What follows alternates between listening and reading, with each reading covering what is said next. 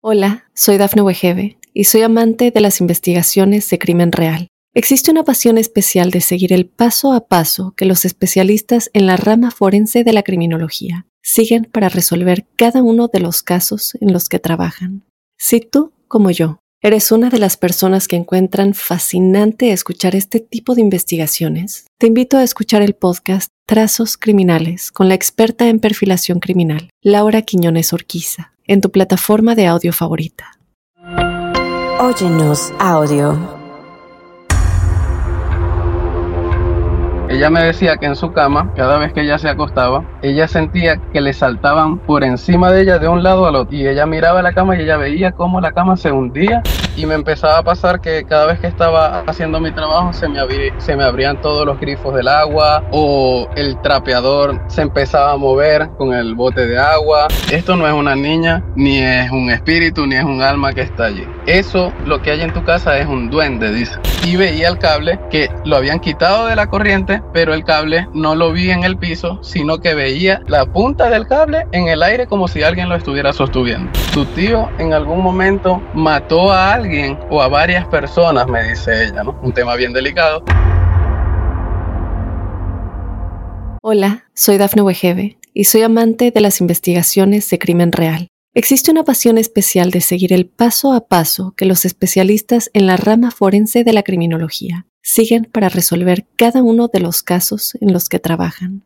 Si tú, como yo, eres una de las personas que encuentran fascinante escuchar este tipo de investigaciones, te invito a escuchar el podcast Trazos Criminales con la experta en perfilación criminal, Laura Quiñones Orquiza, en tu plataforma de audio favorita.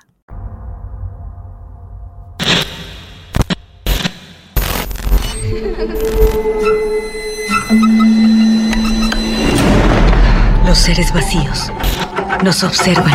Hasta hoy se registran muchos reportes de actividad paranormal en él. Veo cosas que no puedo explicar. Hay alguien sentado en esa silla. Está aquí. El misterio está fundamentado en el silencio. Pero ya es hora de hablarlo entre todos. Esto es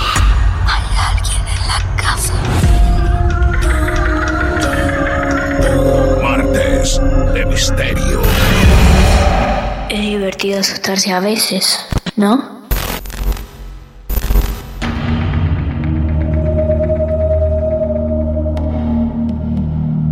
Buenas noches, amigas y amigos. Desde Mar del Plata, Argentina, te saludamos y te damos la bienvenida otra vez a Marte de Misterio. Mi nombre es Martín Echevarría y hoy les prometo un viaje hermoso, una historia que arranca por Venezuela y recorre todo un territorio paranormal para llegar hasta los Estados Unidos.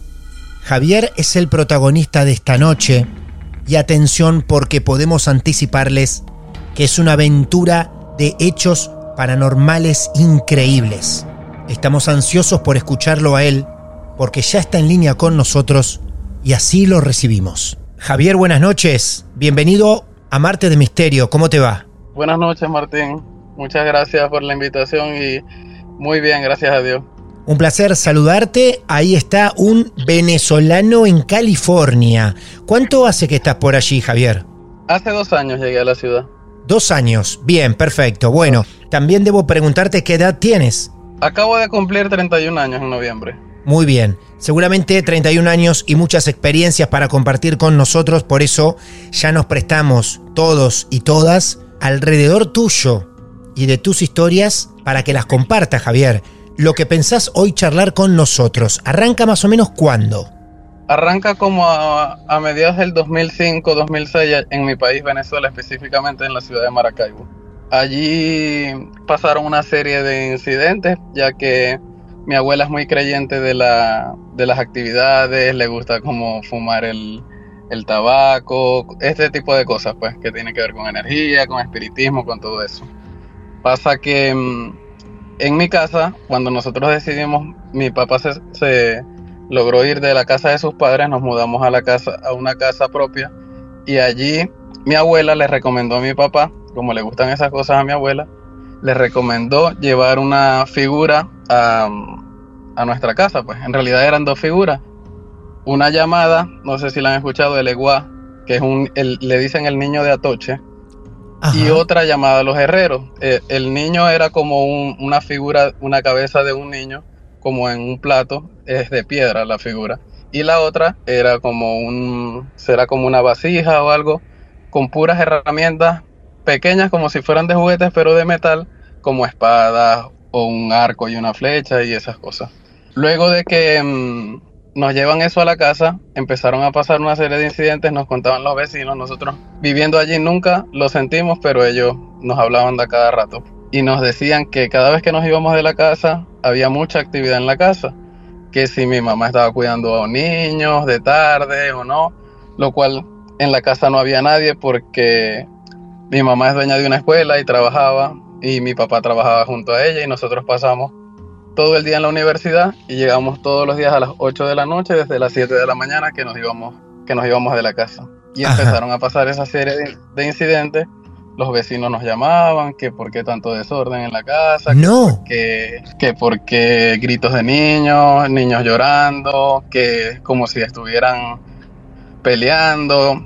La mayoría de las cosas a veces cuando nos llamaban eran por peleas que se escuchaban, como que una persona peleando con otra y se tiraban que si platos, que si cosas. Y mi mamá contestaba y decía, pero es que no hay nadie en la casa. Por Dios, qué impresionante, qué fuerte se debería escuchar para que los vecinos los alerten a ustedes. Entiendo que los vecinos estaban convencidos de que había humanos en la casa, que ustedes eran los protagonistas de esas peleas, y tu mamá decía, no hay nadie en la casa, está vacía. Incluso la una de nuestras vecinas, exactamente la del lado izquierdo, nos decía que muchas veces como que escuchaba fuerte música o algo y pensando que éramos nosotros, que a veces uno que otro día nos quedábamos cualquiera de los hermanos en- dentro de la casa, nos empezaban a decir que, que iban a llamar a la policía o algo porque no dejábamos descansar a la vecina. Cuando ustedes le decían a los vecinos que no había nadie en la casa, y ese hecho se repetía, ¿ellos a ustedes les creían? No, no nos creían, pero llegó el momento en que tanto llamaron que nosotros decidimos, mi mamá decidió un día ir a la, cuando la vecina la llamó, le dijo, ok, espérame enfrente de tu casa y pasamos juntos a la casa para que veas que no hay nadie. Y ella se quedó asombrada, pues ahí dejó como de, de empezarnos a llamar y todo ese tema porque estaba bien rara la situación. Tu mamá entra con su vecina para demostrarle que no había nadie. Para que te des cuenta que no, que no hay nadie. Qué impresionante. Y luego de eso, allí pasaban esa serie de cosas. Al principio como que no sé qué habrá pasado, no le comenté a, a- mi papá, sí, él como que muy dentro sabía pues lo que pasaba, pero no nos quería como que asustar ni comentar nada, pues, pero nosotros mm, empezamos a como a preguntar mucho, pues yo le empecé a preguntar a mi abuela, le empecé a preguntar a mi papá. Mi papá no me decía nada, mi abuela sí.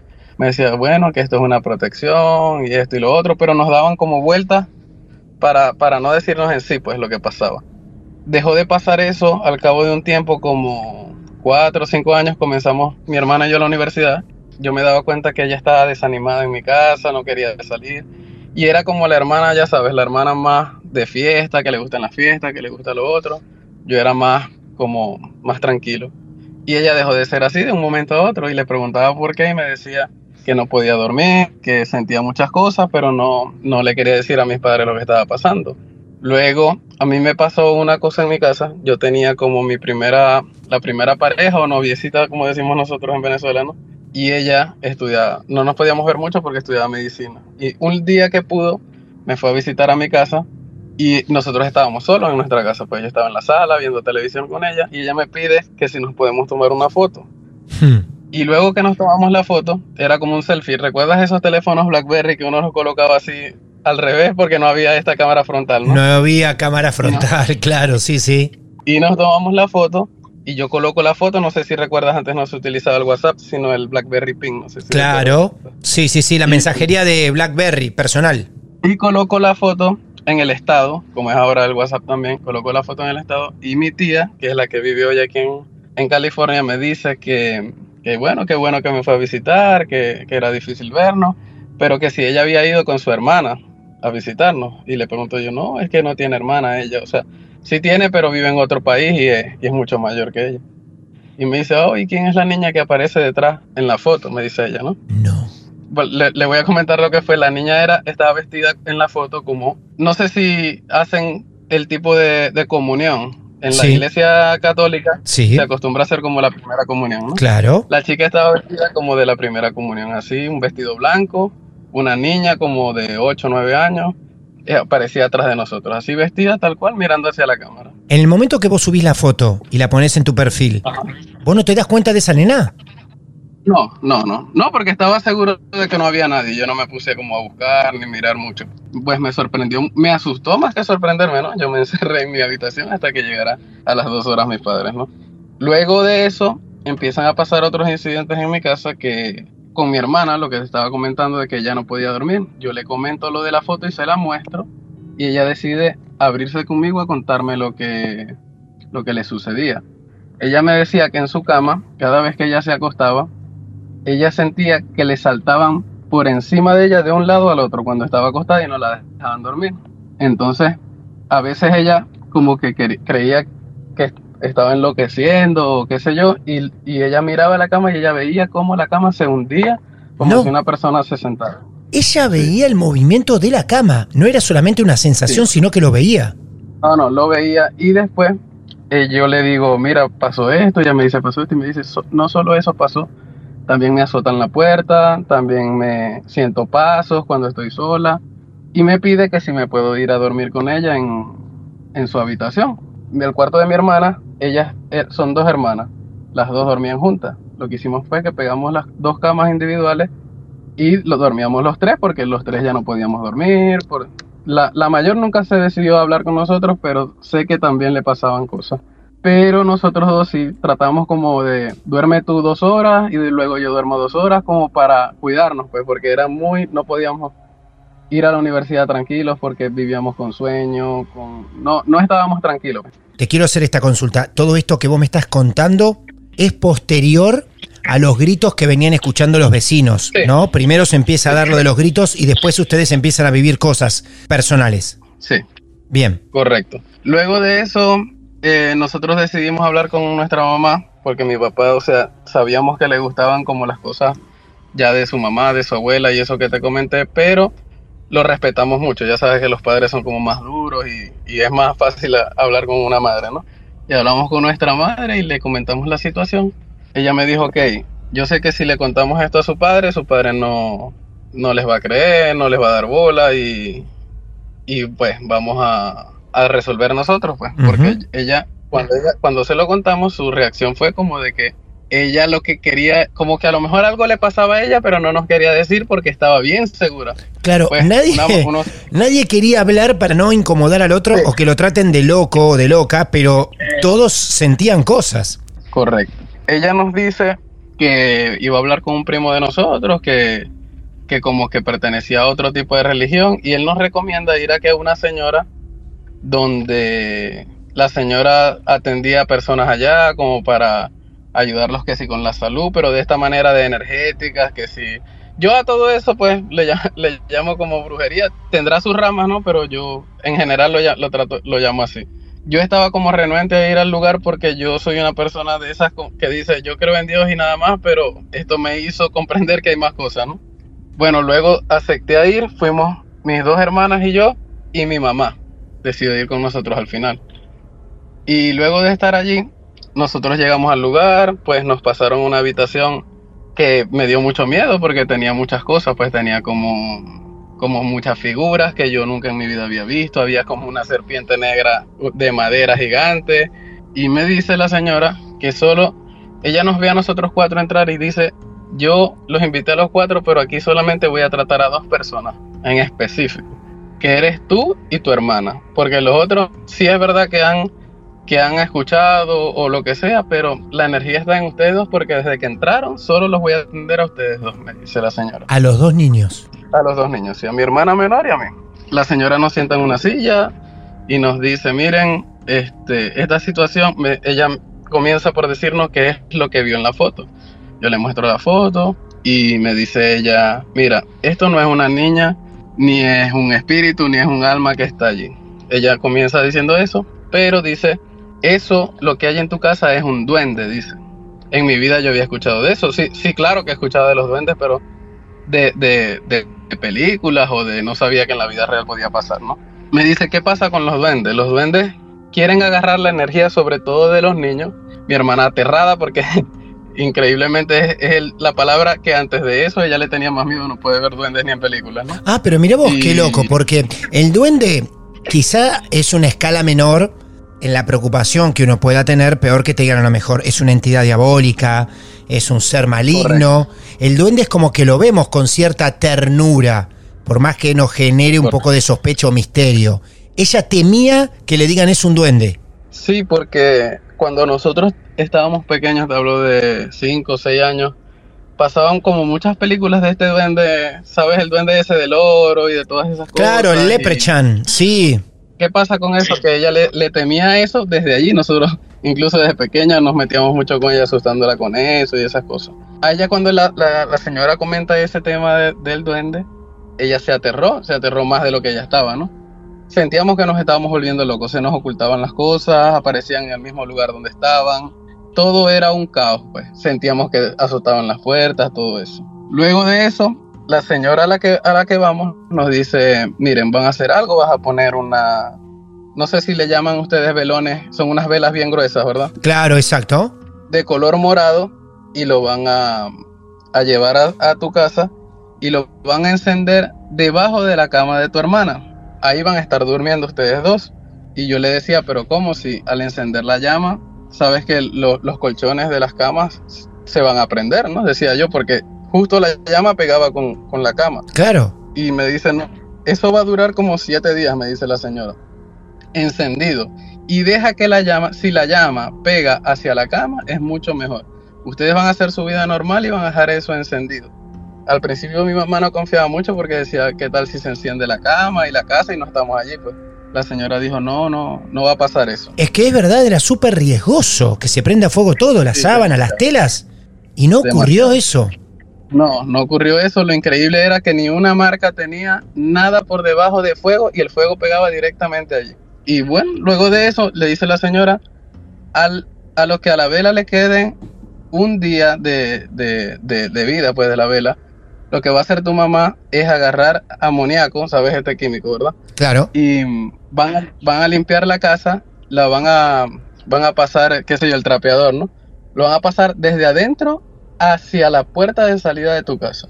Y haciendo una oración y esto y lo otro, le dice a mi mamá, pues ese día yo me tuve que salir de la casa porque yo soy asmático, no, no puedo recibir Mm. ese olor. Claro. Y mi mamá empieza a hacer todo eso, empieza a limpiar y después que termina de limpiar, saca la última vez que ella lanzó como el, el trapeador hacia afuera, que hace como en dirección a, a limpiar todo lo que está dentro hacia afuera, la casa era completamente otra casa. La casa ya se veía iluminada, se veía que se podía respirar, se veía que era otra situación, pues. Hasta nosotros mismos como que ya estábamos más tranquilos.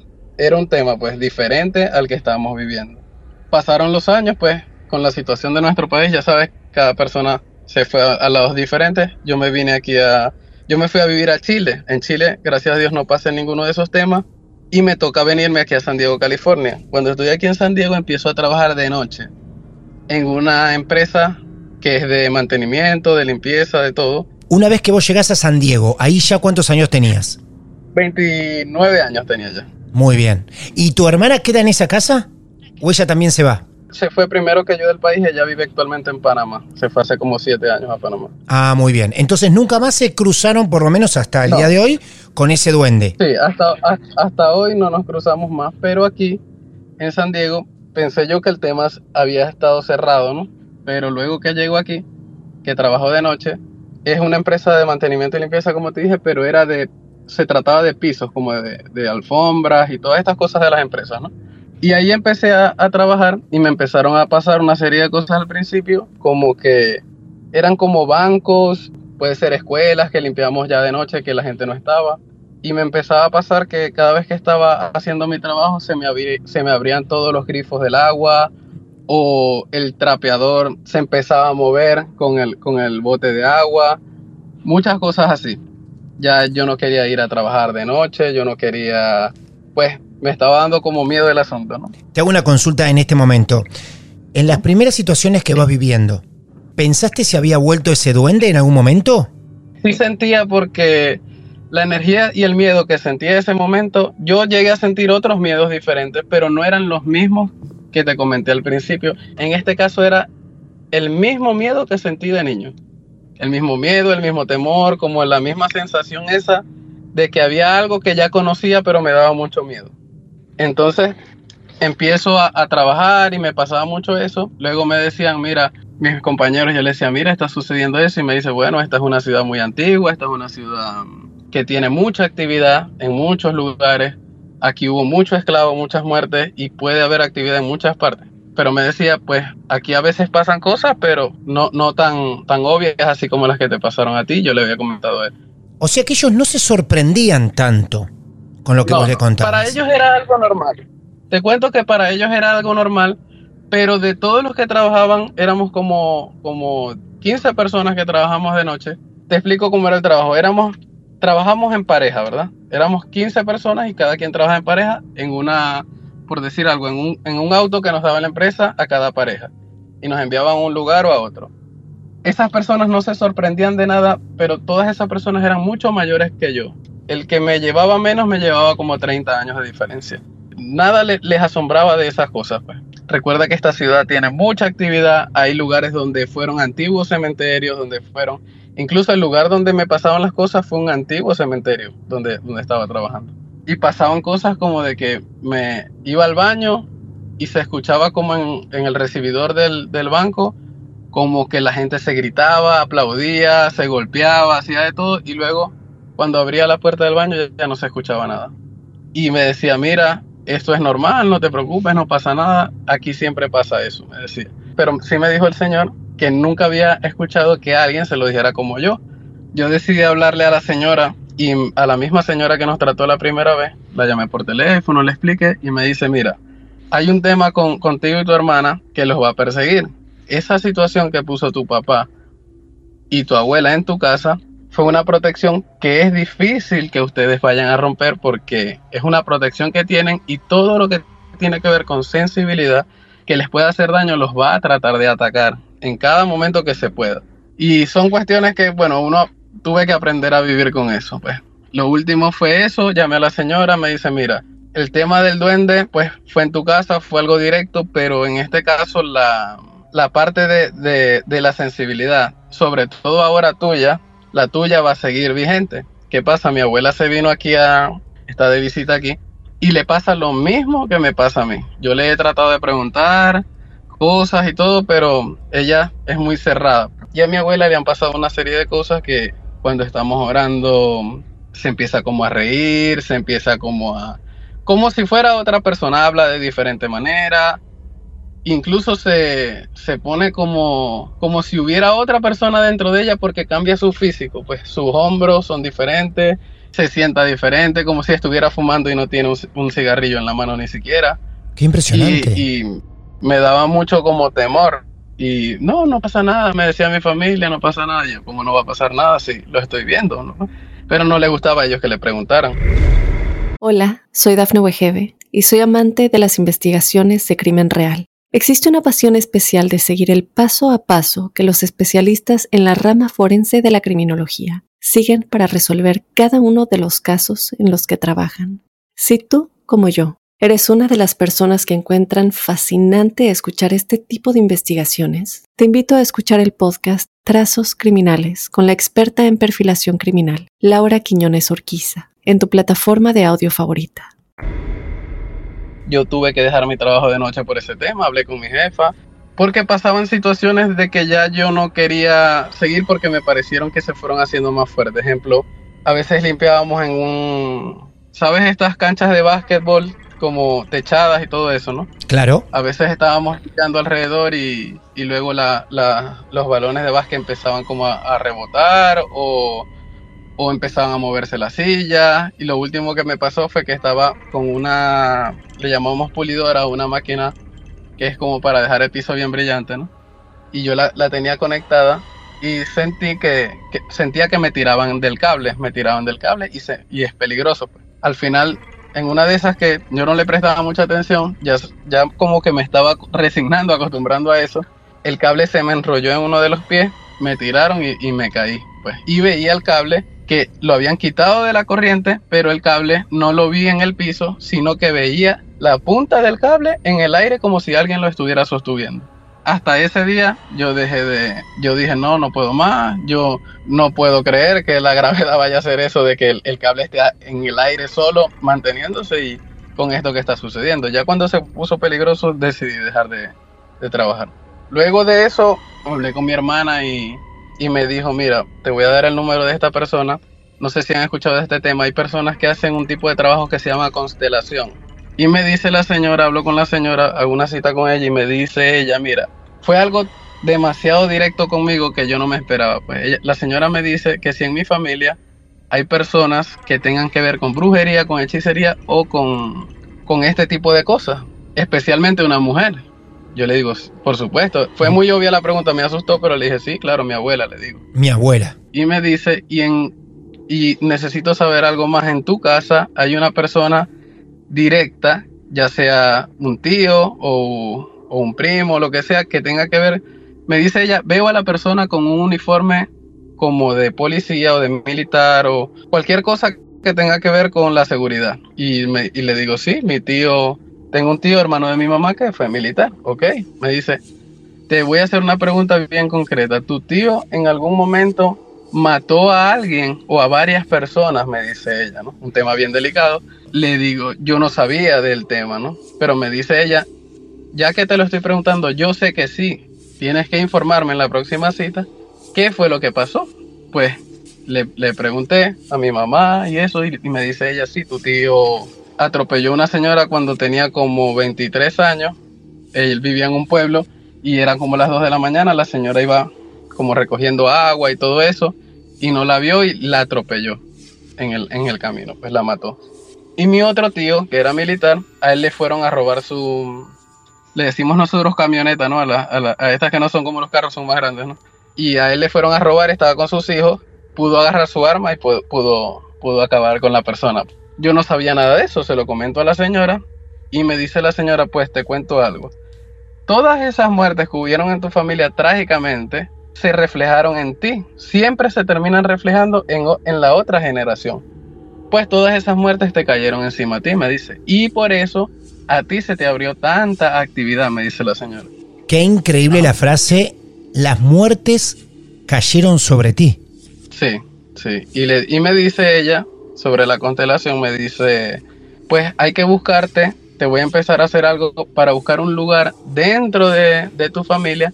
Tú tienes que encontrar el lugar dentro de tu familia, porque esas muertes hicieron que tu árbol genealógico se moviera y tú tomaras el lugar de otra persona que ya no está. Tú tienes que encontrar tu propio, como, como mi propio yo, por decirlo de alguna manera, pues vivir mi vida y no seguir viviendo la vida de otra persona, me dice. Pues si no, todo va a seguir yendo a mal, incluso por, por coincidencias de la vida o, casualidades. Este año, al, descubrir eso, me fue como no me iba tan bien, incluso mi matrimonio se terminó. Muchas cosas, pues muchas cosas fueron terminando mal hasta que decidí hablar con la señora, pues le dije eso y me dice, sí, vamos a buscar la manera de que tú vuelvas a, a vivir tu vida, no la vida que tuvieron que vivir esas personas a las que le quitaron la vida. Y me pareció increíble, hasta el día de hoy pues sigo hablando con la señora, ya hasta ahora no me han pasado más cosas sobrenaturales, claro, ya no trabajo de noche tampoco, pero seguimos como intentando solucionar mi parte, pues mi parte porque está bien fuerte, todo lo que viví de chico se sigue reflejando hasta el día de hoy, 15, 20 años después. Claro, totalmente. O sea, las muertes que se cargaron tus tíos recayeron sobre vos y tus hermanas. Sí, exactamente las muertes solo sobre mí. Y las ah. actividades de, que hicieron mi abuela y, mi papá en ese momento, sí, sí nos, nos perjudicaron a todos. Lo que te dice esta señora es que las muertes recaen sobre vos, pero no sobre tus hermanas. No, no sobre mis hermanas. Claro, todo se une porque es una experiencia paranormal que todos creíamos que venía de la misma rama, pues al final descubrimos que la rama esta venía por mi abuela y la otra rama venía por las muertes de los hermanos de mi mamá.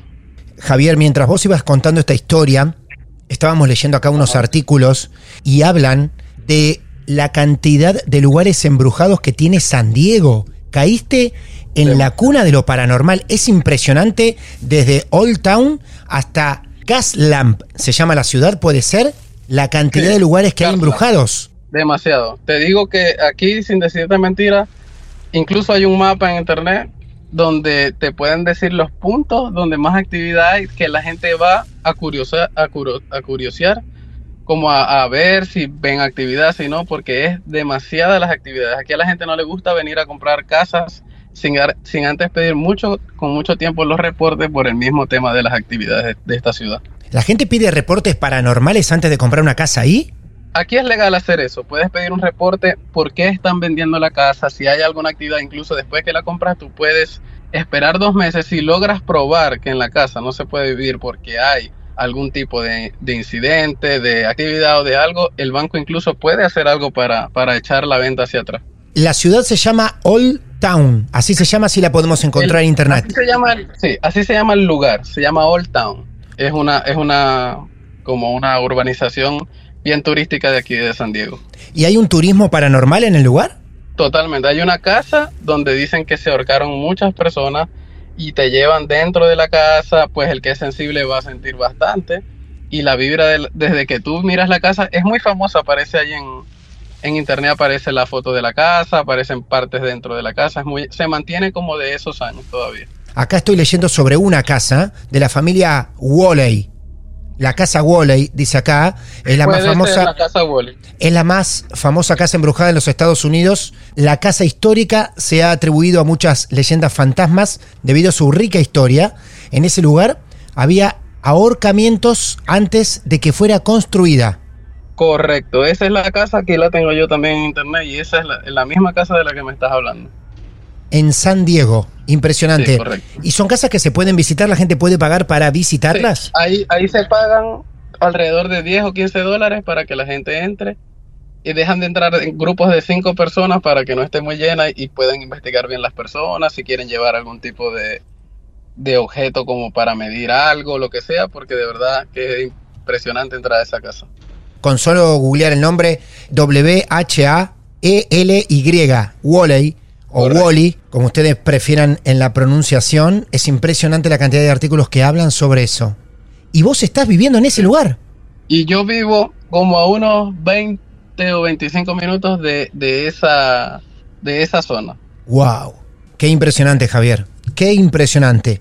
Bueno, hasta el momento nos alegra saber que muchas de las cosas se fueron calmando gracias a la última consulta que hiciste, pero es una historia familiar de casas, de lugares increíbles que hasta el día de hoy te mantiene bastante en vilo, alerta, ¿no? Sí. Bueno, mi amigo, gracias por decidir compartir tu historia con nosotros, la de toda la familia también, bastante personal, sobre todo por los momentos que de pequeños viviste con tu hermana.